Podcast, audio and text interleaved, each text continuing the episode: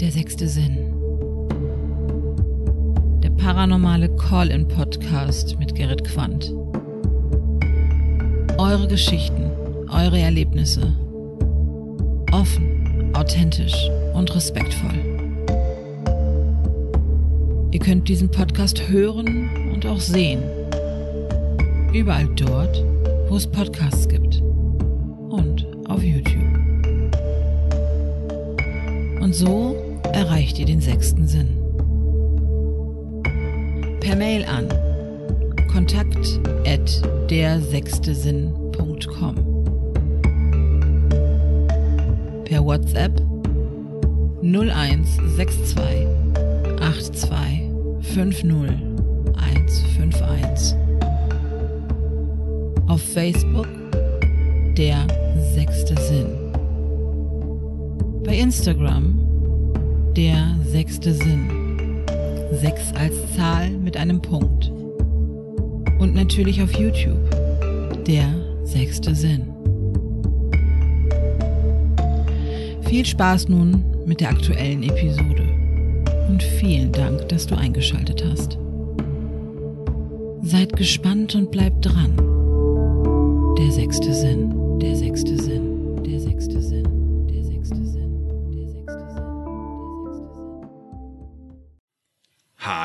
und herzlich willkommen zum sechsten Sinn. Wie angekündigt begrüße ich heute den lieben Daniel.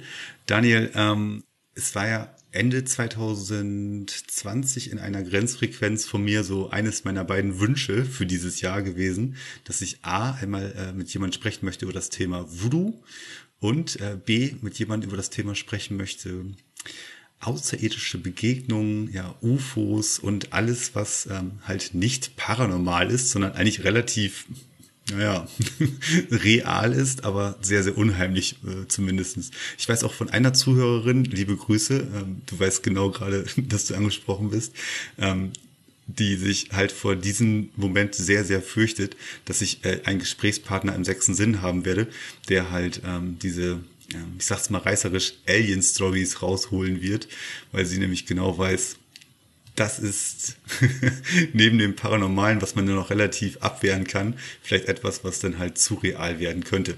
Aber genug meiner Einleitung, meiner Worte. Mein lieber Daniel, erstmal Dankeschön, dass du dich dazu bereit erklärt hast, auch in einer vollständigen Episode im sechsten Sinn halt beizuwohnen. Ja, hallo Gerrit. Danke auf jeden Fall, dass ich hier sein darf. Freut mich natürlich wirklich sehr. Ufologe finde ich ein bisschen übertrieben. Ähm, ich würde mich im Höchstfall Erforscher der Grenzwissenschaften nennen. Im Höchstfall. Ich bin ähm, sehr interessiert an dem Thema. Ähm, alles, was mit ja, Ufologie und Außerirdischem und Weltall zu tun hat. Ich interessiere mich sehr dafür und es ist meine Leidenschaft. Ja, aber Ufologe wäre auf jeden Fall übertrieben. Was, was die Arbeit beinhaltet, die wir tun, die auf unserer Seite zum Beispiel Außerirdisches und Übersinnliches, das bin ja nicht nur ich. Das sind noch zwei andere Kollegen, der J.H. Baumgartner und der Roman Buchner. Wir beschäftigen uns mit Fällen, die uns zugetragen werden oder die wir im Internet finden und über die man liest und ja, versuchen, die eben aufzuarbeiten und zu forschen, was könnte dran sein, was ist es ein Fake, ist es, äh, könnte was, könnte was dran sein. Ähm, ja, im Prinzip beinhaltet die Arbeit, mit vielen, vielen Leuten zu reden über dieses Thema. Wir bekommen viele Nachrichten oder ich bekomme auch Anrufe oder WhatsApp-Nachrichten von Leuten, die mir eben berichten, was ihnen passiert ist. Die haben, Leute haben zum Beispiel am Himmel was gesehen, was sie nicht erklären können. Oder es gibt auch ganz verrückte Geschichten, wo Leute mir berichten, dass sie eben ja von Außerirdischen entführt worden sind, worden sind. Oder seit ihrer Kindheit zum Beispiel ähm, von Außerirdischen besucht werden und entführt werden, an denen rumexperimentiert wird. Da muss man natürlich äh, vorsichtig rangehen an die Thematik, weil da auch viele Geschichten dabei sind, die ja nicht ganz so glaubwürdig sind. Muss man ein bisschen unterscheiden, was, was, an welcher Geschichte könnte was dran sein und was ist wirklich an den Hanneball gezogen. Muss man ein bisschen aufpassen, auf jeden Fall. Also ich sehe da schon äh, Parallelen zu den ähm, paranormalen Forschern, zu eurer Arbeit, äh, die ja auch ähm, im Idealfall abwägen, versuchen, ähm, ja, eine ein, ein Hintergrund zu einem Phänomen halt komplett zu ergründen, bevor sie es dem äh, einen gewissen Prozentsatz dann einer ähm, wirklich tatsächlichen paranormalen ähm, Gegebenheit äh, sich dem dann hingeben und denen dann halt versuchen, eine Wertigkeit zu geben. Also da sehe ich schon Parallelen zu eurer Arbeit. Nur, dass wir halt in eurem Spektrum, in eurem, in eurer Grenzwissenschaft, die ihr da tätigt, im weitesten Sinne halt nicht von einer ja, nicht physischen, nicht, nicht, nicht greifbaren Welt halt sprechen, weil sie ja irgendwo doch tatsächlich stattfindet. Wir, wie soll ich sagen, wir gehen das Ganze sehr sachlich an. Viele Sichtungen, wenn wir jetzt von UFO-Sichtungen reden, stellen sich nach recht kurzer Zeit oft als was heraus, was definitiv erklärbar ist. Oft sind es die Wetterballons, von denen man hört. Oft sind es Flugzeuglichter, hm, Spiegelungen etc. Und das kann man in der Regel in vielen Fällen oft auch als sowas schnell herausfinden. Und dann gibt es eben die Dinge, die nicht erklärbar sind. Eins davon habe ich selbst erlebt. Ich kann mal so einen kleinen Schwank erzählen. So hat es bei mir angefangen. Da war ich ungefähr ich glaube, ich war 16. Das war so, ich bin jetzt 40, ich werde 41, da war ich ungefähr 16 Jahre alt. Und meine damalige Freundin und ein Kollege, wir wollten zelten und wir waren bei meiner damaligen Freundin im Garten gezeltet. Wir haben unsere Zelte aufgeschlagen, wir haben ein kleines Feuer geschürt und es war sternenklarer Himmel, es war Sommer, keine Wolke am Himmel. Und wie es halt so ist, man quatscht ein bisschen. Damals hat noch keiner ein Handy gehabt. Konnte man nicht ins Handy gucken, haben wir noch uns unterhalten wir lagen eben neben dem Feuer, haben gequatscht und haben dabei in den Himmel geguckt. Und nach einer Weile, wir waren alle müde, waren wir still, haben einfach nur den Himmel angeschaut. Und der Kollege, der dabei war, der springt auf einmal auf und sagt, was zur Hölle ist das da oben? Und ich sag was? Und er zeigt in den Himmel und sagt, guck hin, da ist ein Dreieck, sagt er. Ich habe erst ein paar Sekunden gebraucht, um zu realisieren, was er meint und wo es ist, um das zu lokalisieren. Und dann sehe ich es auch.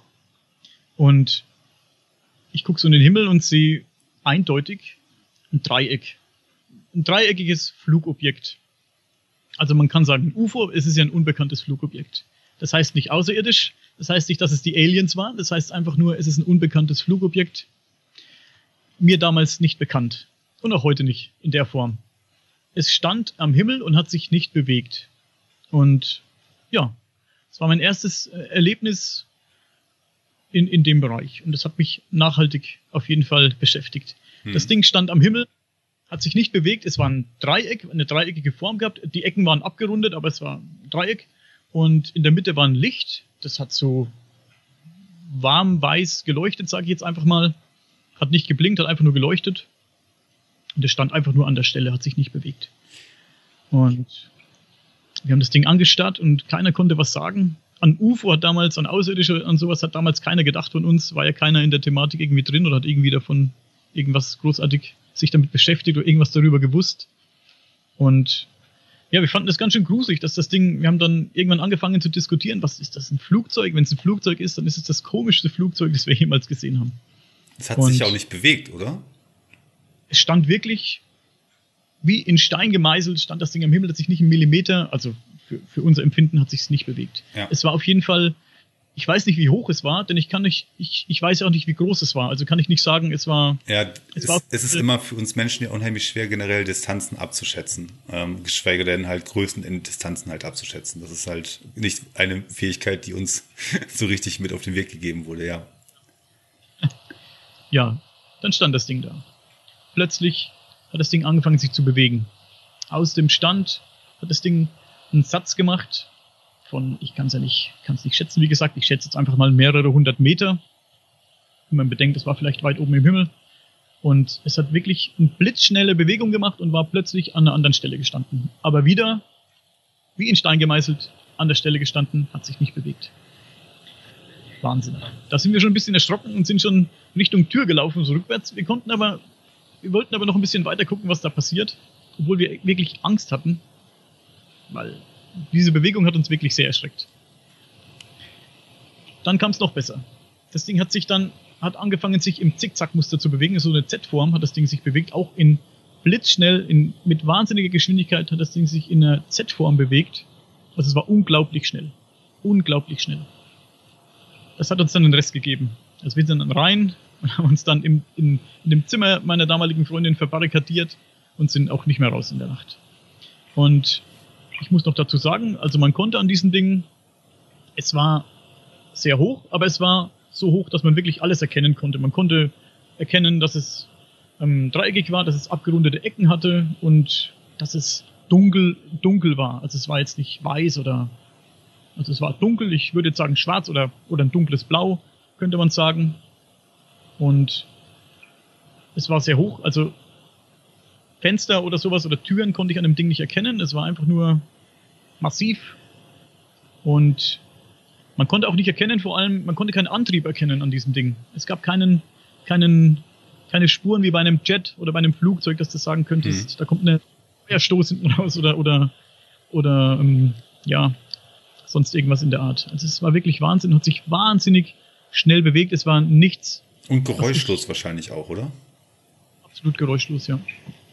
Kein Geräusch. Und dieses Zickzack-Muster konnten wir zweimal beobachten, also zweimal hintereinander ganz schnell dieses Zickzack- oder Z-Muster geflogen, dieses Ding.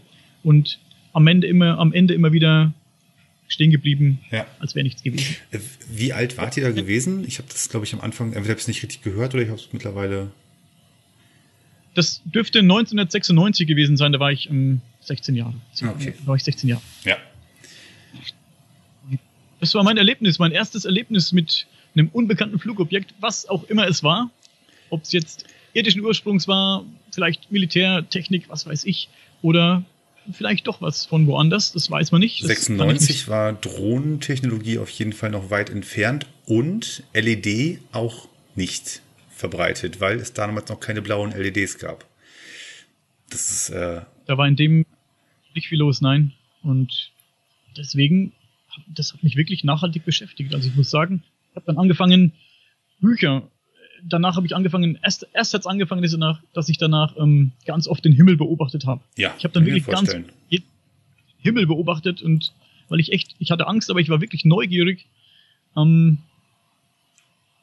das nochmal zu sehen oder nochmal sowas zu sehen. Das hat mich wirklich, wirklich wahnsinnig beschäftigt und ich stand dann jede Nacht, mitten in der Nacht an meinem Zimmerfenster und habe aus dem, aus, dem, aus dem Fenster geguckt und habe gewartet, dass nochmal sowas passiert, aber es kam leider nichts mehr. Bis zum heutigen Tag nicht mehr. Ich habe wohl im Laufe der vielen Jahre jetzt nochmal das ein oder andere gesehen, wo ich sagen könnte, Mensch, was war das? Aber das waren vermutlich auch Satelliten oder wer weiß.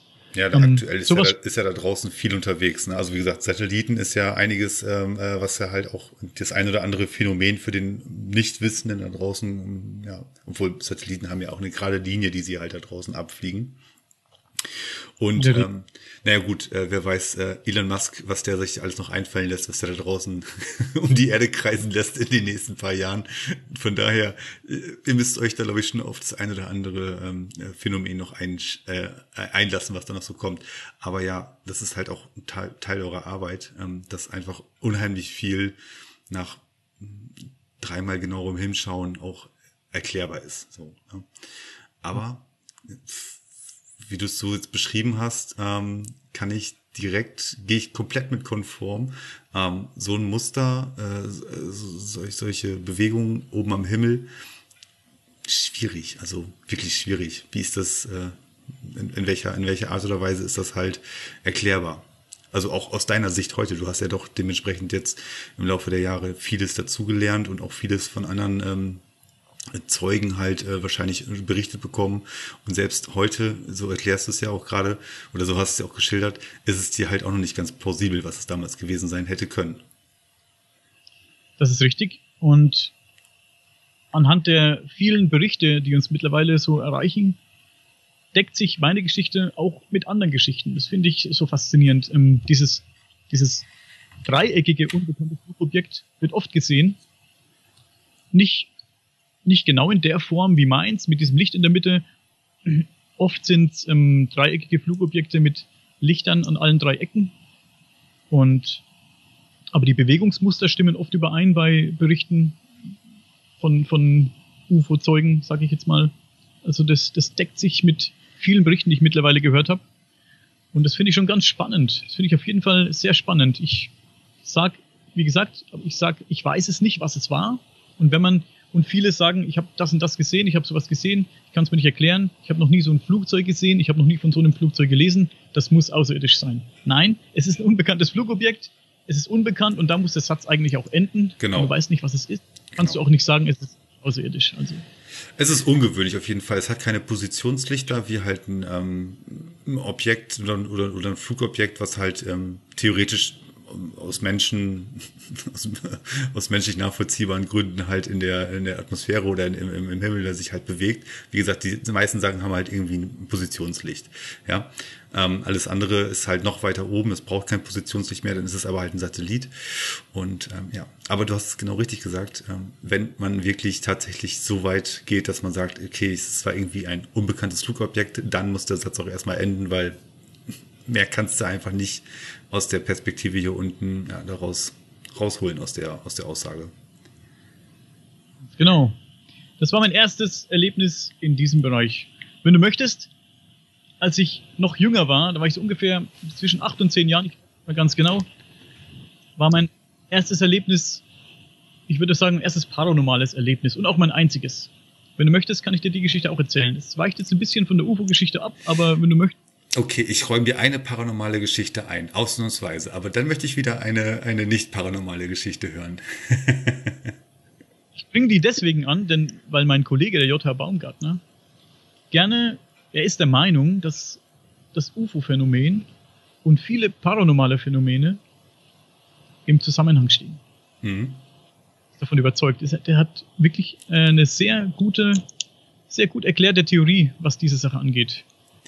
Wäre vielleicht auch mal Fall für dich, mit ihm zu sprechen. Ja, A, das und B, ich bin mal gespannt, ähm, wenn er denn die Zeit findet und die Muße findet, äh, auch mal in den sechsten Sinn reinzuhören. Da sind ja unheimlich viele ähm, Aspekte, die da ja immer wieder aus verschiedenen Blickwinkeln, also aus Zeugen, Augenzeugen oder, oder äh, Wortzeugenberichte halt, wie du es mal deklarieren möchtest.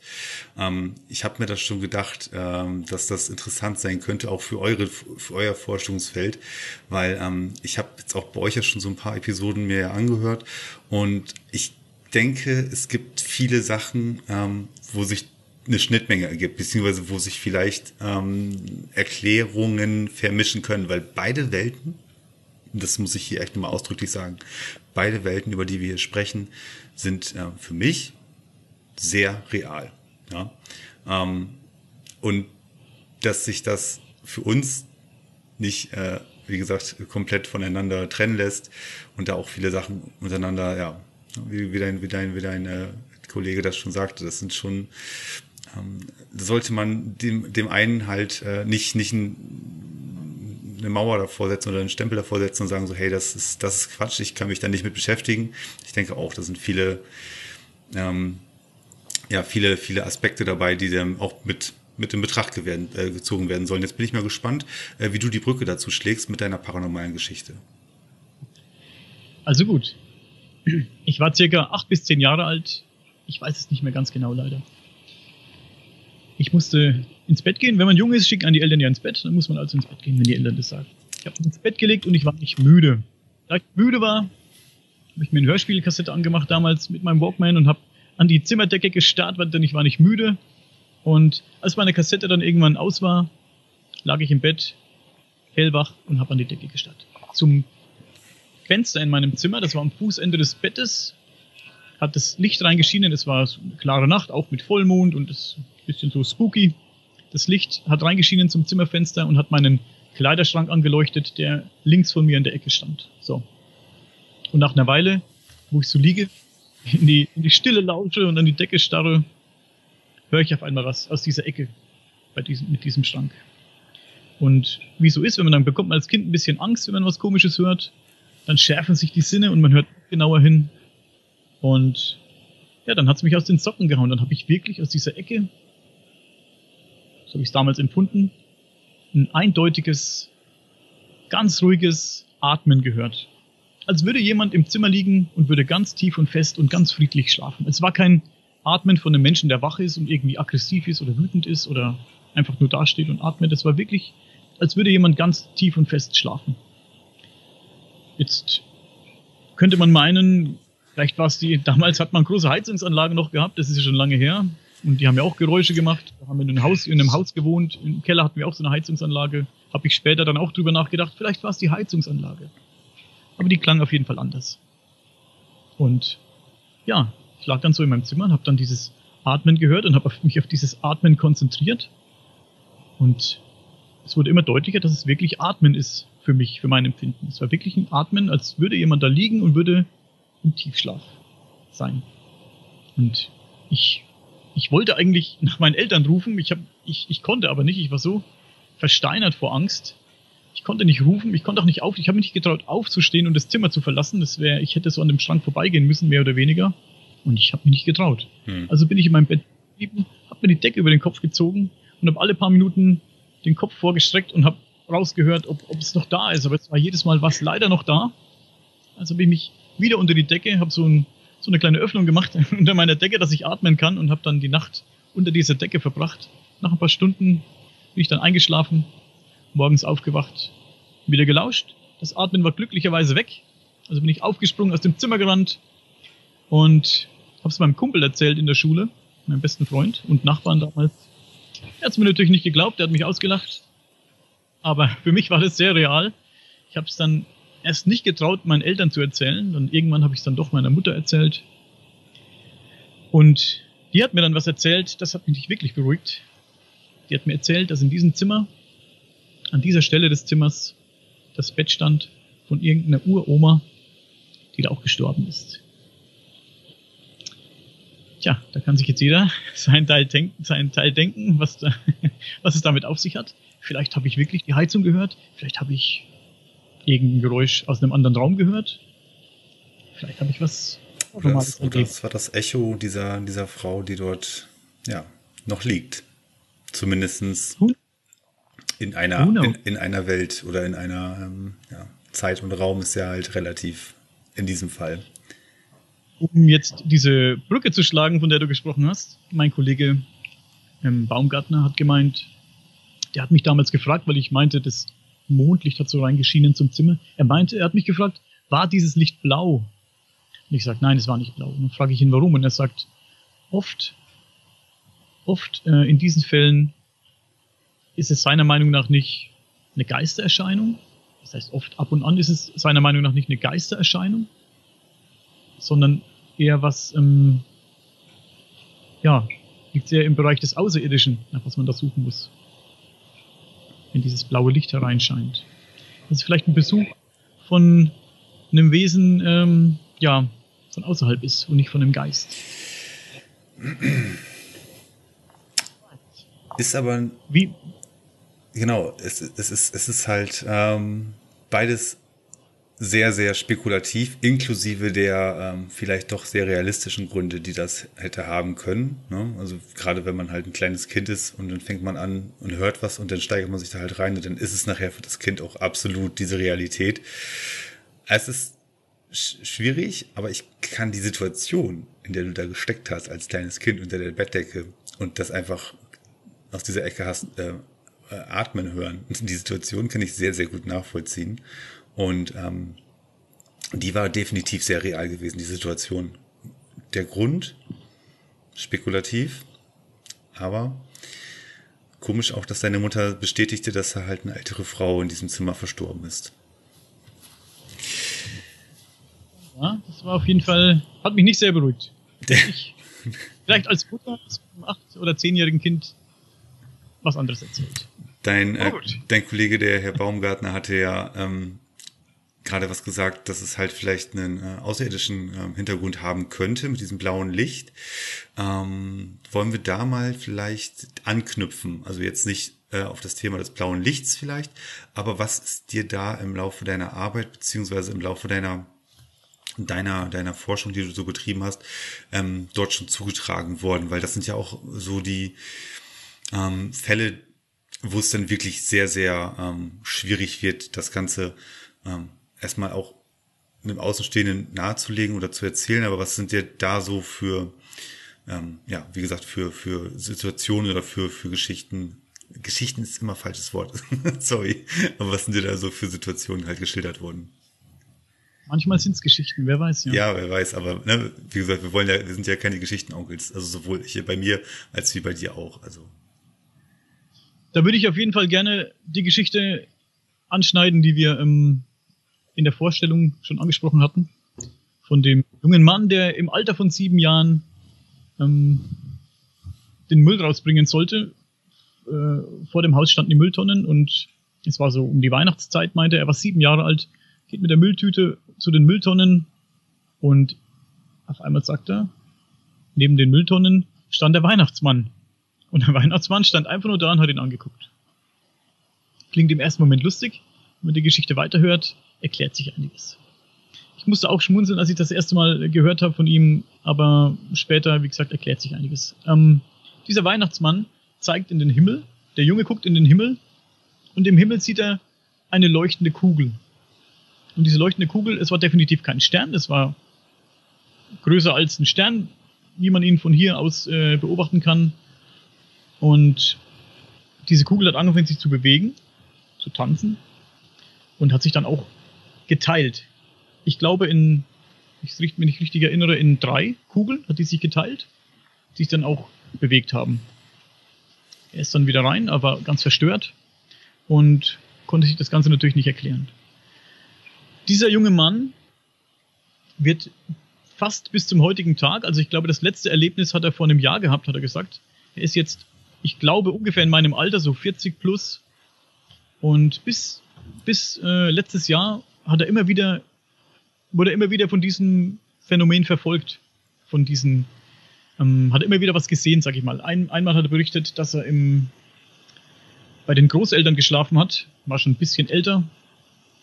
Und neben seinem Bett standen Pinguine, sagt er. Klingt auch wieder lustig. Aber später in der Geschichte stellt sich eben raus, dass je älter er wurde, haben sich diese Fantasiefiguren wie der Nikolaus oder diese, diese Pinguine, die ihn da beobachtet haben, die wurden immer mehr, haben sich immer mehr verwandelt in diese mh, mm, Grey Aliens, die man so kennt, diese, diese typischen Aliens mit den großen Köpfen, den schwarzen großen Augen und diesen dünnen Körpern mit den langen Fingern. Und erklären kann man das vielleicht damit, dass er vielleicht als Kind irgendwas gesehen hat, was wirklich für ihn wirklich schlimm war und sein Gehirn ihm einfach vorgetäuscht hat, es ist der Weihnachtsmann oder es sind lustige Pinguine, um einfach seinem, seinem, ja, um ihm einfach nicht zu schaden, um seinem, um sein, seinem zu viel Schaden zuzufügen. Also im Prinzip wie so ein Abwehrmechanismus, wenn man ein Trauma gehabt hat, dass man es entweder komplett vergessen hat, also wenn wirklich was Schreckliches passiert sein sollte, oder dass es einfach so eine komplett verdrehte Realität ist oder eine komplett verdrehte Wahrnehmung. Und der Junge hat halt in Wahrheit, wie gesagt, ähm, Gott, wer weiß was gesehen, also vielleicht ein Grey Alien, ja, um das so de zu deklarieren. Aber für ihn war es dann halt, ja, so banal das auch klingt, aber der Nikolaus oder halt diese drei ähm, Pinguine, die an seinem Bett standen. Aber wie gesagt, du hast es schon genau richtig eingeläutet. Man sollte jetzt nicht direkt abwatschen und sagen, man, man lacht sich jetzt halt kaputt über diese, diese, diese ähm, Geschichte, weil sie ging ja noch weiter. Die ging noch weiter, auf jeden Fall. Und ja, wie gesagt, es hat es bis letztes Jahr hat er immer wieder solche Dinge erlebt. Und der Mann leidet auch wirklich darunter. Er leidet wirklich darunter. Jetzt kriegst du so eine Geschichte geknallt und dann überlegst du dir, was machst du aus der Geschichte? Was, was, was, was machst du jetzt mit der Geschichte? Erzählst du dem, dass er ein Spinner ist? Ja. Das machen wir natürlich nicht. Und es wird auf jeden Fall noch spannend in, in, mit dieser Geschichte. Es wird auf jeden Fall noch sehr spannend. Also, mein Kollege Baumgartner hat dem Mann angeboten, eine Rückführung durchzuführen. Was von Rückführungen hast du wahrscheinlich auch schon gehört. Mhm, ja. Das ist finde ich ganz spannend. Ich weiß nicht, was ich davon halten soll. Bei mir hat es noch nie funktioniert. Ich bin für sowas, glaube ich, nicht empfänglich. Aber ich glaube, bei jemandem wie, dem, wie diesem Mann ist es vielleicht für ihn sehr hilfreich. Er hat sich auf jeden Fall, was ich noch sagen möchte, sehr, sehr bedankt für das Gespräch, dass er bei uns im Podcast das alles erzählen durfte. Hat sich sehr bedankt. Und das ist ja auch dasselbe auch wie in deinem Podcast. Die Leute haben ein offenes Ohr, die können ihre Sachen erzählen. Es tut den Leuten wirklich sehr gut. Und da ist, sitzt jemand, der nicht, der nicht sagt, du bist ein Spinner oder du bist ein Aluhut. Das ist ganz wichtig für die Leute. Die fühlen, sich, die fühlen sich danach besser und das ist ganz wichtig, finde ich auf jeden Fall, dass man den Leuten nicht irgendwie mit Spott oder so begegnet oder sagt, das Ganz ist Quatsch, genau. die Geschichte. Ich hätte auch sagen können, ich will die Geschichte nicht im Podcast haben. Hey, das, wenn jemand hört, du hast einen Nikolaus gesehen und lustige Pinguine neben deinem Bett, die dich untersuchen, in einem komischen äh, Untersuchungsraum, dann muss ich damit rechnen, dass die Leute und sagen, was ist das für ein Podcast. Aber Ich habe ja, ich hatte, ich hatte ja den den Fall, ähm, habe ich ja auch verfolgt, äh, den ihr da geschildert hatte, und ähm, es waren ja noch andere ähm, Unstimmigkeiten, die er dann halt so ähm, äh, im Gespräch mit euch ähm, wiedergab. Was mich, was was mir persönlich, ähm, was mir direkt ein Bild in meinem Kopf skizziert hatte, was eventuell passiert sein hätte können. Das war zum Beispiel das, äh, wo er sagte, er hatte einem Mädchen, das halt einfach auf, einer, auf, einer, auf einer Wiese lag oder auf einer Sonnenliege halt lag, ähm, als junger Mann oder als, als, als ja, wie alt war er da gewesen, also als Jugendlicher wahrscheinlich oder noch jünger, ähm, ist er halt hingegangen und hat diesem Mädchen, er hatte halt einen Bleistift irgendwo liegen gehabt und hat diesem Mädchen ähm, ohne großes äh, Vorwarnung hat er einfach ihr den Bleistift in die Nase reingeschoben. Ähm, mit dem für ihn in diesem Moment logischen äh, Gedankengang, ähm, es ist mir ja genauso verfahren oder äh, mir ist ja genauso hantiert worden und ähm, ich muss das genauso jetzt weitermachen. Also irgendwas ist da so traumatisches bei ihm abgelaufen. Angenommen, er hat irgendwie ähm, ja tatsächlich diese eine, eine, eine, an ihm wurde herumgedoktort oder an ihm wurde halt sonst was ähm, experimentiert. Ähm, und das ist im weitesten Sinne in einer ja, Hypnose oder in einer ähm, nicht, nicht äh, wahrnehmbaren Bewusstseinszustand an ihm durchgeführt worden, aber irgendwas ist ja offensichtlich hängen geblieben. Also das fand ich schon, so wie, also ich kann es ja gar nicht richtig wiedergeben, aber so wie er es dann halt auch äh, bei euch erzählt hat, also einfach, dass er dann dieses Gefühl hat, ich muss dieses Mädchen jetzt diesen Bleistift in die Nase reinstecken, weil es mir auch so widerfahren ist. Andere Sache, was ich auch bei mir direkt sehr, ähm, was, was bei mir auch eine, eine Assoziation direkt gebracht hatte, war, als er sagte, er kann einfach Pferden auch nicht in die Augen schauen. Ja. Ja? Also ich kann dem war- Pferd die Augen, denn die Augen erinnern ihn an diese, ich sag's mal, diese Grays, an diese Grey Alien, an diese großen, runden, tiefschwarzen Augen. Die, die Pferde haben ja auch so dunkle Augen. so der Ich äh, Pferd, aber sehe ich das? Ja, genau. Ähm, schaut mal, schaut mal einfach einen großen Gaul in die Augen. Das sind halt riesige, ähm, dunkle Augen einfach. Und wer weiß, in was dieses, dieser Junge, dieses Kind, in was, welche Augen der er schauen musste und was, was ihm, was ihm halt, ähm, ja, so weit verwehrt wird jetzt oder was ihm, was ihm halt rausgenommen wurde aus seinem Gedächtnis oder was da auch irgendwo im Unterbewusstsein auch wieder drin ist. Es ist eine Lebensgeschichte, die er da erzählt. Ne? Also das sind so viele Aspekte, ähm, aber er offenbart euch ja bis zu seinem jetzigen, heutigen Stand äh, eine Geschichte, ähm, seine Lebensgeschichte. Und das sind, wie gesagt, und das ist doch das Gute daran, dass ihr dem ähm, nicht durch die ersten Anekdoten äh, schon direkt hm, was abwägt, sondern dass ihr einfach auf eure Art und Weise und durch eure ähm, durch euer Wissen halt auch clever fragt und da dann auch weiter mit ihm in die Tiefe gehen könnt, ja.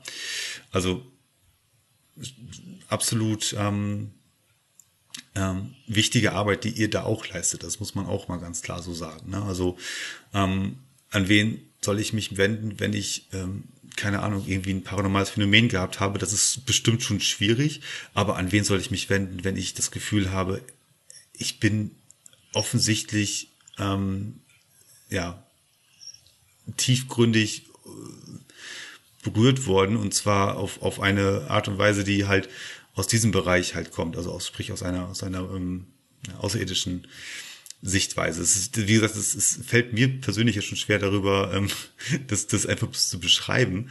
Aber ähm, für die Person muss es ja noch wahnsinniger ähm, sein, das generell einfach bloß einen Dritten zu erzählen einfach. Fakt ist, diesem Mann ist wirklich ein herzensguter Mann und ist wirklich ein sehr, sehr lieber Kerl. Ich habe danach noch ein bisschen mit ihm geschrieben und auch vorher. Ist wirklich ein sehr, sehr lieber Mann, der für mich sehr glaubwürdig wirkt. Und Fakt ist, dass diesem Mann irgendwas passiert ist. Vielleicht ist ihm wirklich physisch irgendwas angetan worden, von wem auch immer. Ob es jetzt von da oben ist oder von anderer Seite. Oder vielleicht ist irgendwas in seinem Kopf passiert, was er was ihn einfach das alles hat erleben lassen. Vielleicht war es ja auch nur in seinem Kopf. Wer weiß? Weißt du nicht, ne? Aber die Sache ist, diese Rückführung, diese Hypnose, die jetzt vielleicht stattfindet mit ihm, die kann ihm vielleicht helfen. Die wird auch von jemandem durchgeführt, der wirklich Ahnung davon hat, der wirklich ähm, auch weiß, was er tut, der viel Erfahrung hat in dem Bereich. Und es wird auf jeden Fall, es bleibt spannend, die Geschichte bleibt weiterhin spannend, denn ich bin wirklich gespannt, ob und was bei dieser Rückführung oder bei dieser Hypnose rauskommt und ob sich da einiges aufklären lässt. Oder ob es vielleicht noch mysteriöser wird. Wir werden äh, auf jeden Fall bei äh, auf eurem Kanal davon wahrscheinlich in Aspekten erfahren. Also wir wollen jetzt ja, das soll ja keine, ähm, keine Blame-Show werden, was denn da nachher ähm, aus dem Schicksal äh, des, des Mannes wird. Aber vielleicht äh, wird sich das ein oder andere halt noch bei euch ja im Nachgang ähm, hören lassen. Ich habe gerade noch eine Frage, wo wir jetzt so über das Thema halt sprechen. Ähm, Sprichwort, äh, sprichwörtlich dieses mit den Entführungen beziehungsweise mit diesen äh, Begebenheiten. Gibt es da eigentlich so eine Art ähm, hm, setzen wir nicht eine Quote, aber irgendwie was Nachvollziehbares ähm, oder, was, oder was Wertbares, was man sagen könnte, so und so oft passieren solche Fälle in Deutschland oder äh, gibt es da eine, eine Zahl, die man nennen könnte? Also, du meinst jetzt so eine Art Statistik, wie oft sowas passiert, was, wie oft passiert. Also mir ist jetzt von keiner bekannt, ehrlich gesagt. Ähm, vielleicht weiß ich es auch einfach nur nicht es passiert auf jeden Fall oft, das kann ich dir sagen. Also es passieren, also wir bekommen viele Berichte über Entführungen, über solche vermeintliche Entführungen, muss ich sagen, kommen viele Berichte. Dann musst du abwägen, welchen höre ich mir an und welchen nicht. Und anhand von drei, vier Sätzen, wenn du mit den Leuten sprichst, kannst du dann schon oft abwägen, da kann ich dranbleiben und das ist Käse, ich sag's so, auch wenn es für die Leute vielleicht echt war, aber oft ist es wirklich, wirklich so abgespaced, dass es da brauche ich nicht dranbleiben. Was, also, sind, was sind denn so zum Beispiel ähm, Berichte, äh, wo die Leute sagen, ich wurde entführt? Ähm, beispielsweise, ähm, wo du sagst, okay, ähm, das sind so, das sind immer so so ähm, Eigenschaften dieser dieser Beschreibung, die das Ganze dann doch schon glaubwürdiger machen halt. Ähm, zum einen wie bei dem Kerl, von dem ich gerade berichtet habe. Der, der, der gute Mann ist, der wirkt auf mich. Es ist, wenn du mit, mit jemandem sprichst, du merkst ja schon anhand der, wie sich jemand bewegt, an der Körpersprache. Wo, wo zeigen die Augen hin, wenn er spricht? Und ja, du merkst schon, wird er nervös oder, oder wird er, bleibt er ruhig? Wie, wie ist die Stimme, wie ist die Stimmlage? Also auf sowas achte ich zum Beispiel sehr, wenn ich mit jemandem rede. Deswegen mache ich oft dann auch so einen kurzen Videochat mit den Leuten oder ich telefoniere mit den Leuten, da kannst du natürlich Bewegungen nicht sehen, aber du kannst anhand der Stimme schon ein bisschen deuten. Und ich, es, ist, es ist einfach auch oft Intuition. Ne? Es ist oft Intuition. Zum Beispiel hat mir jemand erzählt, er ist auf einer vielbefahrenen Straße gefahren. Es war am Dämmern und er ist auf dieser vielbefahrenen Straße gefahren und es waren vor ihm Autos und es waren hinter ihm Autos. Und während er so fuhr, verschwanden auf einmal die Autos hinter ihm und vor ihm. Sind die Autos verschwunden, meint er. Und über ihm kam so eine Flugscheibe, meint er. Eine Flugscheibe ist über sein Auto geflogen und hat ihn verfolgt eine ganze Weile. Die Autos hinter und vor ihm waren weg. Und diese Flugscheibe hat ihn sein Auto zum Stillstand gebracht. Es ist, es ist äh, gelandet, dieses Ding. Jemand sei ausgestiegen. Es waren auch so Grey Aliens seiner, seiner ähm, Beschreibung nach sind zu ihm ans Auto gekommen, haben die Tür geöffnet.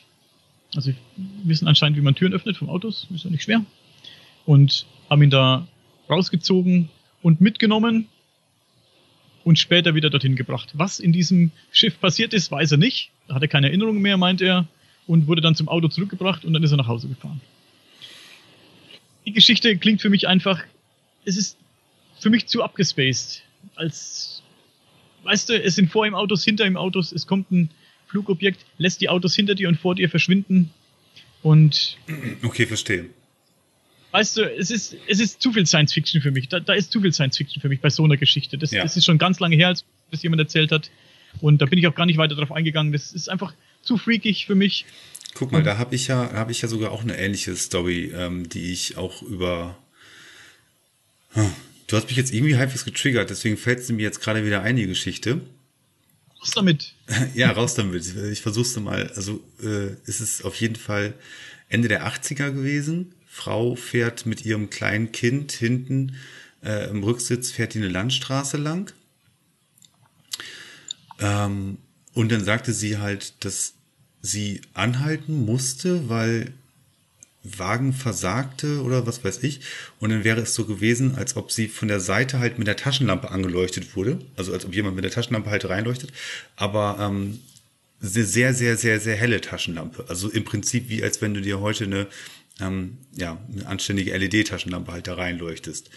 Und ähm, das war so das Letzte, was sie halt mitbekommen hat. Das heißt, Wagen blieb stehen, Landstraße, da war nichts los gewesen.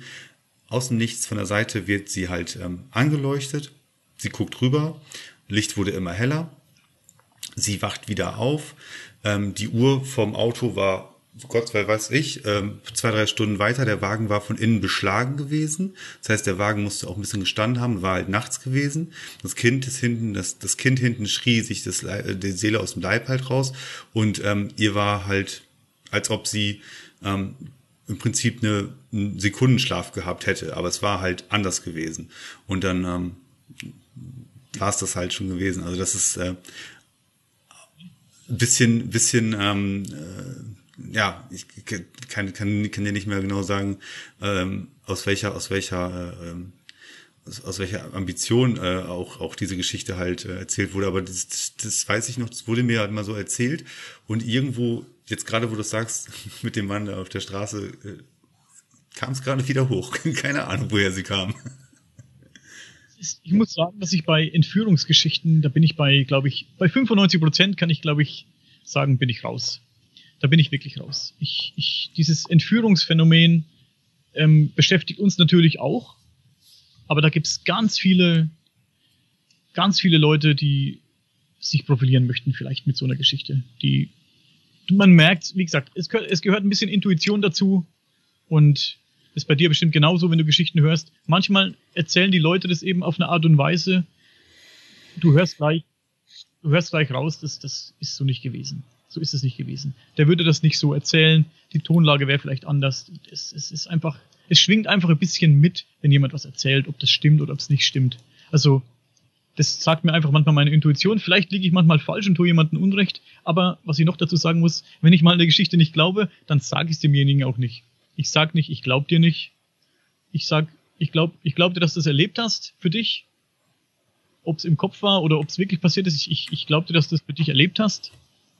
Aber mit der Geschichte können wir nichts anfangen. Da können wir dir auch nicht weiterhelfen, möchten wir auch nicht erzählen. Ja, oder es ist wahrscheinlich irgendwas sehr Traumatisches passiert und ähm, dein Kopf macht Sachen, die du einfach im Nachgang ähm, so deutest einfach. Aber es war wirklich einfach was so hart, brutal, traumatisches, dass sich das in einer Art oder Weise halt, ähm, ja, für dich anders nachher widerspiegelt. Also ist ja auch äh, definitiv etwas, was nicht ungewöhnlich ist, wenn man ja halt auch so ähm, ja diesen diesen diesen äh, Nacherzählungen halt von sehr traumatisierten Menschen halt spricht. Also entweder haben sie gar keine Erinnerung daran oder es ist halt eine total verzerrte Realität, die sich da abgespielt hat für sie in dem Moment einfach um sich selbst vor größeren geistigen Schaden zu bewahren. Ne? Ja. Sagt eigentlich einfach, hey, das war ganz anders, das war doch ganz cool eigentlich. Ja. Ähm, ja. Sag mal, weiß. Das sag mal, wie, wie wahrscheinlich ähm, ist es denn, also um nochmal auf die Statistik wieder zurückzukommen, wie wahrscheinlich ist es denn, ähm, dass wenn ich mich jetzt im weitesten Sinne alleine ähm, im Wald bewege oder auf, auf, einer, auf einer absolut stillen Fläche, wo nichts los ist, ähm, dass ich ja Besuch bekomme. Ich würde sagen, die Wahrscheinlichkeit liegt bei ziemlich nah an der Null. Ah, okay. Habe ich es mir doch fast gedacht. Ach. Die Leute fragen uns immer, wo sind denn die Aliens? Wo sind denn die Aliens? Ich sage ja immer, es ist ja fast unmöglich, dass dass es nur uns gibt im Weltall. Es ist ja fast unmöglich. Bedenkst du, wie viele Planeten es gibt im ganzen Universum? Es sind ja unzählige Planeten im ganzen Universum und viele, viele Tausende, vielleicht Millionen, vielleicht Milliarden davon sind in habitablen Zonen. Hm. Das heißt, in einem Sonnensystem wie unseres, die sind nah genug an der Sonne, dass Wasser flüssig ist, aber nicht so weit weg, dass es zu kalt ist. Das heißt, ähnliche Bedingungen wie bei uns. Ähm, flüssiges Wasser, das bedeutet vielleicht sogar Atmosphäre. Wenn das Magnetfeld des Planeten noch stimmt, wäre natürlich perfekt. Also es wäre natürlich nicht nur perfekt, es wäre natürlich auch eine gewisse Voraussetzung, dass da was äh, leben kann, dauerhaft. Auf dem Mars zum Beispiel, auf dem Mars zum Beispiel ist er jetzt ähm, viel im Gespräch, da dieser Rover gelandet ist. Auf dem, auf dem Mars ähm, gibt es eine Atmosphäre, eine dünne Atmosphäre, in der könntest du nicht leben, aber es ist immer noch eine dünne Atmosphäre vorhanden. Das Magnetfeld vom Mars ist leider so schwach, dass es die, ähm, die Strahlungen ähm, der Sonne ähm, nicht ableitet zu den Polen, sondern über die ganze Oberfläche werden die geleitet, komplett über die ganze Oberfläche. Und diese Sonnenstrahlungen, Einstrahlungen von der Sonne, die, ähm, wie sagt man denn am besten, die ziehen die atmosphärischen Teile aus der Atmosphäre. Also die Atmosphäre kann nicht stabil bleiben deshalb. Ich kann es nicht so gut erzählen, ich bin ja kein Astrophysiker. bin, ja nur Laie. bin ja nur Laie. Auf jeden Fall muss auf, auf äh, den habitablen Planeten muss ja vieles passen, damit dort Leben entstehen kann. Aber Wasser ist schon mal eine gute Voraussetzung und die richtige Temperatur ist auch schon mal eine gute Voraussetzung. Und dann sagen die Leute, Mensch, es gibt so viele potenziell äh, potenzielle Kandidaten für einen bewohnbaren oder einen, einen, Planeten, auf dem Leben entstehen könnte, weil es ja tausend, abertausende ähm, habitable Planeten gibt. Wo sind denn die Aliens? Warum waren sie noch nicht hier? Oder warum zeigen die sich nicht? Und das fragen wir uns, muss ich immer sagen, wir fragen uns das auch. Ne? Es ist ja, es gibt halt Theorien, warum es so ist. Es gibt, ich meine, glaubst du denn, dass, dass es noch andere Zivilisationen gibt im Weltall? Ja, also ignorant wäre es auf jeden Fall zu denken, dass wir da die einzigsten ähm, auf der auf der ähm, intelligenten Ebene sind, die hier äh, im ganzen großen Universum halt unterwegs sind. Ähm, es sagt, intelligent sind. Das sagen wir. So. ähm, von daher. Und die, die These, äh, wo sind sie denn? Ja, ähm, okay, da können wir jetzt gleich alle wirklich unsere Aluhüte rausholen. Da geht's ja richtig heiß her, wenn man denn da in diversen ähm, Foren wahrscheinlich oder in diversen äh, Communities sich da bewegt. Also gibt's ja alles Mögliche. Also gibt's ja von bis, es gibt ja bis zu fünf verschiedene Alienrassen, die äh, bis, äh, bis, bis ins feinste Detail äh, mit unseren höchsten Regierungsämtern schon in Kontakt sind. Und ähm, es gibt ja alles Mögliche. Ne? Also wir sprechen auch äh, da direkt im gleichen, von mir aus im gleichen Atemzug können wir auch gleich über die äh, Hohlerde sprechen oder über dass, dass die Erde generell flach ist oder das widerspricht sich dann wiederum auch natürlich. Wie kann eine flache Erde auch noch hohl sein und ähm, ja, Marsmission etc. pp. und Mondlandung. Da, warte mal, können wir auch gerade mal ganz kurz unseren oder meinen, ab, meinen Zuhörer mal ganz kurz abholen. Ähm, ich vermute, du hast da eine Meinung zu, die dann aber nicht in die Richtung geht, dass das nicht, äh, dass das, dass es schon echt ähm, naja, ich will es jetzt relativ politisch korrekt ausdrücken. Das ist, ähm, vielleicht fasst du das mal in Worte. Was hältst du denn von diesen Theorien? Du möchtest jetzt von mir wissen, was ich von der hohlen Erde, von der flachen Erde. Von der Mondlandung. Mondlandung, von den Reptiloiden vielleicht noch? Reptiloiden, genau, die habe ich ganz vergessen. Unsere Angela Merkel soll ja auch eines der Oberhäupter der Reptiloiden sein, oder? Bill Gates, Lady Gaga, alle sind dabei. Alle sind dabei. Ich halte von diesen Theorien gar nichts. Ähm, ich bin bei Reptiloiden komplett raus. Ich bin bei der Mondlandung komplett raus. Dass die, ich bin nicht raus, dass, dass die nicht, also meine Meinung ist, meine Meinung ist, dass wir auf dem Mond gelandet sind. Das ist definitiv Fakt. Es ist passiert. Da stimmt mich auch keiner um.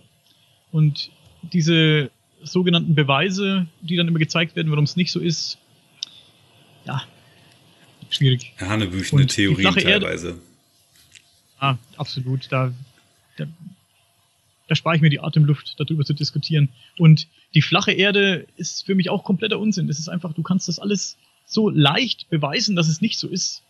Und ähm, ja, das ist für mich einfach, das ist für mich einfach Bullshit. Also wer daran glauben möchte und wer da, es ist ja auch so, wenn jemand daran glauben möchte, und es, stehen, es entstehen lustige Gespräche und interessante Diskussionen, dann ist es ja auch cool, wenn haben die Leute was zu diskutieren, die haben ihr Hobby und solange da keiner militant wird und versucht, ähm, Leute zu, was weiß ich, zu rekrutieren für ihre Sache ähm, auf irgendeine Art und Weise, dann ist es ja völlig in Ordnung, wenn jemand für sich das denken möchte, von mir aus, aber es sind halt einfach Sachen, die zu widerlegen sind. Ganz genau. Jetzt hast du aber noch die Hohlerde ausgelassen. Die hohle Erde, ich habe ja von dir schon gehört, dass äh, Godzilla sich äh, in der hohlen Erde von A nach B bewegt hat. Das weiß doch jeder. Ne? Godzilla kann sich nur deswegen so schnell auf der, auf der Erdkugel bewegen, weil er sich halt durch die Hohlerde ähm, äh, ja, bewegen kann halt und dadurch finde ich, sind da schon verdammt viele Fakten auf der Plusseite der Hohlerde. Godzilla. also wer das nicht weiß, der ist, der ist doof, ja. Ja. Nee, nee. Hohle Erde halte ich, ist, ist die hohle Erde ähm, Verschwörungstheorie, sage ich mal, das Wort ist ein bisschen blöd, aber ja, sag ich mal, die besagt ja, dass es innerhalb der hohlen Erde eine komplette, riesengroße, allumfassende Zivilisation gibt und dass da drin auch, ja, es, es, es, es ist eine wahnsinnig riesengroße Zivilisation, die nicht nach außen kommt. Die wissen zwar von uns, dass es uns gibt, kommen aber nicht nach außen. Und es, ich habe ein Interview gesehen auf YouTube von zwei Leuten, die angeblich aus der hohlen Erde äh, stammen. Ach, Die auf die ja, das, ich kann dir das mal schicken bei Gelegenheit, dieses Video, wenn ich es wieder finde. Ja, ich finde es bestimmt wieder. Ich habe es ich hab's abgespeichert, glaube ich. Die berichten, es ist wirklich, wenn du denen beiden zuhörst, wie die erzählen von der hohlen Erde, von der inneren Erde, wie die dort leben, was es dort alles gibt. Es hört sich wirklich wunder, wunderschön an. Es ist wirklich die schönste Geschichte, die du dir vorstellen kannst, die du vielleicht deinen Kindern äh, zum Schlafengehen erzählen kannst. Wirklich eine wunderschöne Geschichte. Und wenn das alles wirklich wahr wäre, wäre das wirklich wunderbar. Und dann würde ich auch verstehen, warum ich raus möchte. ja, wahrscheinlich. Okay. Ich bin mal sehr Und- gespannt auf die beiden Nasen, die du mir da äh, weiterleitest. Ich bin mal gespannt, wie die aussehen. Also wenn, wenn die im Ansatz nur, wenn es, wenn es irgendwelche äh, Hippie-Rednecks sind, dann gehe ich davon aus, dass sie sich irgendwie einen Kaktus aufgekocht haben, ähm, der sonst was an Inhaltsstoffen in sich hatte. Und die gehen jetzt wahrscheinlich den Rest ihres Lebens da mit diesem aufgekochten ähm, Kaktus-Tee auf Sendung. Natürlich waren sie dann auch in der Hohlerde gewesen. Ähm, ja, also ist, ist, so ein, ist so ein Thema halt für sich. Ich will da äh, auch kein Abwatschen mit, ähm, oder du auch nicht, aber gerade äh, in dem Bereich, was ihr halt macht, ähm, müsst ihr euch diesem Thema auch oder generell auch diesen, diesen Themenbereichen einfach auch immer wieder gegenstellen. Also wie gesagt, es gibt in der paranormalen äh, äh, Welt halt auch immer wieder, dass es da Aspekte oder, oder Sichtweisen gibt, wo der eine sagt, so oh, Esoterik, boah, geht gar nicht, oder Spiritualität, hm, das sind so viele Sachen, die funktionieren einfach nicht, oder das ist äh, Spinnerei. Ähm, und offensichtlich ist es ja, also wie gesagt, ein bisschen, wir haben es jetzt ein bisschen, äh, bisschen äh, witzig angegangen schon tatsächlich, aber für manche Leute ist es halt ähm, ja auch eine Art Realität. Und ähm, wenn's, wenn sie damit fein sind, okay, so what, sollen sie jedem, jedem das Seine, ja. Ähm, aber wie du schon sagst, solange man nicht da militant wird oder da jemand versucht, was aufzuerlegen, alles gut. Sollen sie dabei bleiben halt, ne? Ähm, Nochmal zu der Sache, warum Aliens uns noch nicht besucht haben oder sich noch nicht ähm, vorgestellt haben. Wenn ich ein Alien wäre und ich wäre, und es wird ja, die Theorie sagt ja, wenn, wenn es eine Zivilis Zivilisation schafft, durch den interstellaren Raum zu reisen, mit wahnsinniger Geschwindigkeit und uns zu besuchen, dann sind die uns weit voraus. So weit ich auf jeden Fall zustimmen. Dann sind die uns bestimmt sehr weit voraus. Und ich rede da nicht von 200, 300 Jahren, da reden wir vielleicht von ein paar tausend Jahren, die, die uns voraus sind. Wenn ich jetzt ein Außerirdischer wäre und möchte die Erde besuchen, dann möchte ich ja irgendwie einen Mehrwert davon haben. Ich möchte die nur besuchen, weil ich. Was will ich auf der Erde? Auf der Erde herrscht Krieg, Gier, Neid. Ähm, die Leute schlagen sich die Köpfe ein ähm, wegen Religionen. Und wenn du eine intelligente Spezies bist, die uns weit voraus ist, die hatten das vielleicht auch schon mal auf ihrem Planeten, haben das aber bestimmt schon lange überwunden. Davon gehe ich einfach aus. Das ist einfach meine Theorie. Und wenn die uns jetzt 10.000 Jahre voraus sind, was für einen Mehrwert hätten die, wenn die uns besuchen? Ich würde auch nur um die Erde herumkreisen, würde mal gucken, hey, was wächst da, was wächst da, dann nehme ich ab und zu mal einen mit und schneide den auf und guck mal, was da drin ist. Machen wir ja auch, wenn wir irgendwie eine neue Spezies äh, entdecken, da wird erstmal ähm, seziert und geguckt, was ist da drin und wie funktioniert das und was weiß ich. Und so würde ich es auch machen, wenn ich ein Außerirdischer wäre, wenn ich, wenn ich die Erde besuchen würde. Ich würde das heimlich machen. Ich würde hier mal was mitnehmen, hier was mitnehmen. Hier diese, diese ähm, berühmten äh, Entführungen von Kühen, die früher immer in, in Filmen auch gezeigt wurden, wenn die Aliens die Kühe äh, hochgezogen haben mit ihrem Traktorstrahl in, die, in ihr UFO. Ja, sowas würde ich dann tun. Ich habe ja gar keinen Mehrwert, äh, wenn ich mich preisgeben würde den Erdenbewohnern. Die würden wahrscheinlich, ich sehe, hier ist überall Krieg, die schlagen sich die Köpfe ein äh, wegen Geld und wegen Religion. Ich müsste Angst haben, wenn ich aussteige, dass die meinen Schädel einschlagen und mich ähm, einsperren und aufschneiden. Oder dass, dass Also das würde ich halt diese, diese Erdbewohner noch mehr Unruhe stiften unter sich. Weil ihr ganzes Natürlich. Weltbild plötzlich dann noch mehr zerrüttet ist. Also um sie selber zu schützen und um sie selber mehr oder weniger ihrem Schicksal zu ergeben. Sie werden sich wohl, irgendwann wird alles sich finden, aber ähm, wenn ich da jetzt auch noch äh, mich, mich etabliere und zeige, dann wird es halt nicht besser werden wahrscheinlich. Schau, der Mensch hält sich selbst für intelligent. Der Mensch, der Mensch, der Mensch hat Handys erfunden. Der Mensch hat hochkomplexe Computersysteme erfunden. Hey, guck mal, wir können kommunizieren über eine Kamera und über Mikrofone, übers Internet können wir kommunizieren, fast in Echtzeit.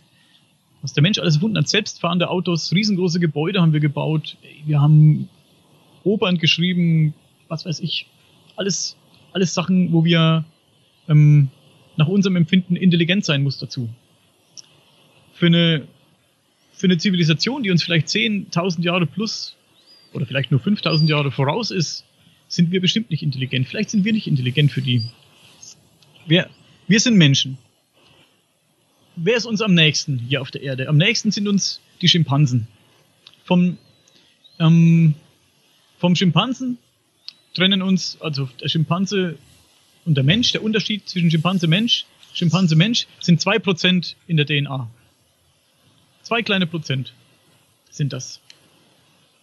Und wenn ein Schimpanse so ein Kinderpuzzle in, in die Hände bekommt und steckt den Stern in die Sternform rein und das Viereck in die Viereckform rein, dann ist das schon für einen Schimpansen eine große Leistung.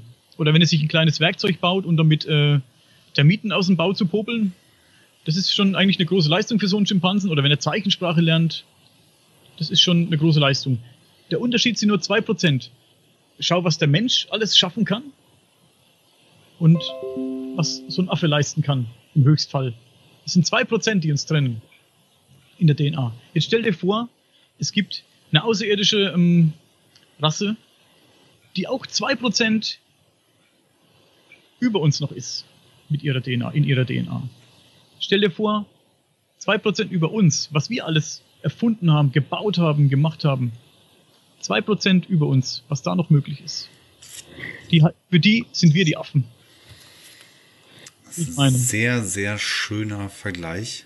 Also bildlicher, bildlich, bildlicher äh, Vergleich einfach mal, ähm, aus welchen Ambitionen da eigentlich von, von außen auf uns eingewirkt werden sollte, wenn überhaupt. Ne? Aus welchem Grund da auch nichts passiert aktuell oder scheinbar nichts passiert einfach. Und wenn denn immer nur in diesen kleinen ähm, Fällen, die ihr dann ja ähm, versucht auch zu dokumentieren oder die dann halt immer wieder an euch äh, euch weiter äh, machen lässt, weil das halt bloß diese, diese Observierungssachen sind oder einfach diese kleinen äh, punktuellen äh, Operationen, die da vielleicht hier tätig gemacht werden, also äh, äh, getätigt werden, so rum halt. Also hast du sehr, sehr schön äh, dargestellt. Also ich konnte dir, äh, ich glaube unser Zuhörer auch, der konnte dem ganzen, dem ganzen ähm, auf dieser Art dir jetzt auch sehr, sehr gut folgen. Es ist eine ganz schöne Erklärung einfach und finde ähm, auch eine nachvollziehbare. Es ist doch schon, ja, ist schon in Ordnung. Der Punkt ist, vielleicht sind wir einfach nur zu primitiv und für eine außerirdische Zivilisation, die uns weit voraus ist, vielleicht sind wir einfach nur zu primitiv, die können mit uns gar nichts anfangen. Naja, das ist natürlich Ja. möglich, aber wer weiß, vielleicht auch bei den, äh, bei den außerirdischen äh, Rassen gab es dann, äh, wenn sie jetzt so, sagen wir mal, 10.000 Jahre in der Zukunft waren, gab es vor 10.000 Jahren auch so paranormale und äh, investigative Podcasts, die sich da auch drüber unterhalten haben. und die sind jetzt halt einfach auch ein bisschen weiter. Wer weiß, wer weiß.